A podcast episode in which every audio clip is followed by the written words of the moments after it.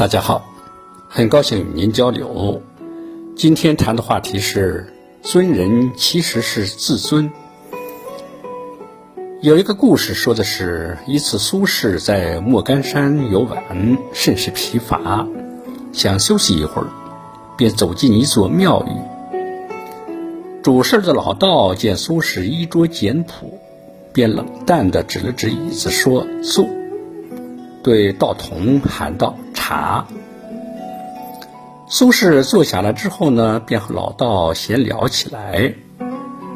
从谈话中，老道发觉来客颇有才华，非一般的书生，即把他引到大殿，客气地说：“请坐。”又对道童说：“敬茶。”两人又谈了起来。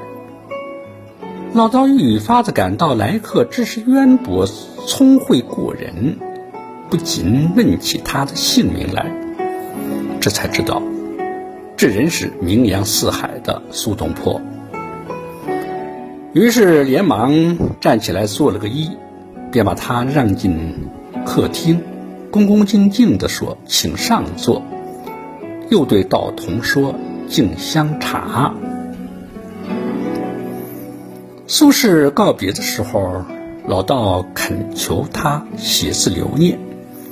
苏轼笑了笑，挥笔留下了一副对联儿，上联是“坐，请坐，请上座”，下联是“茶，敬茶，敬香茶”。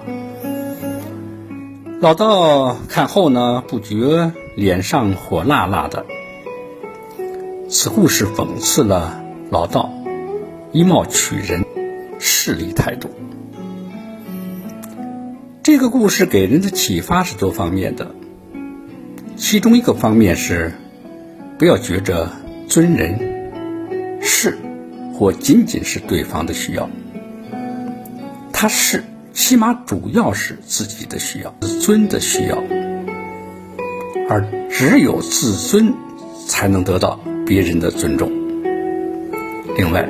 千万不要瞧不起任何人，千万不可以以貌以衣着取人。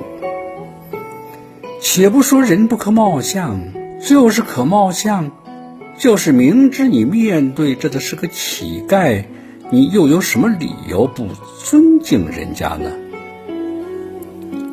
我们与一切人在人格上是完全平等的。再说了。三十年河东，三十年河西。谁敢保险若干年后，乃至顷刻之间，人与人的位置不会易位呢？这样的剧情，不是经常在我们身边上演吗？谢谢您的聆听，长顺与您。同行。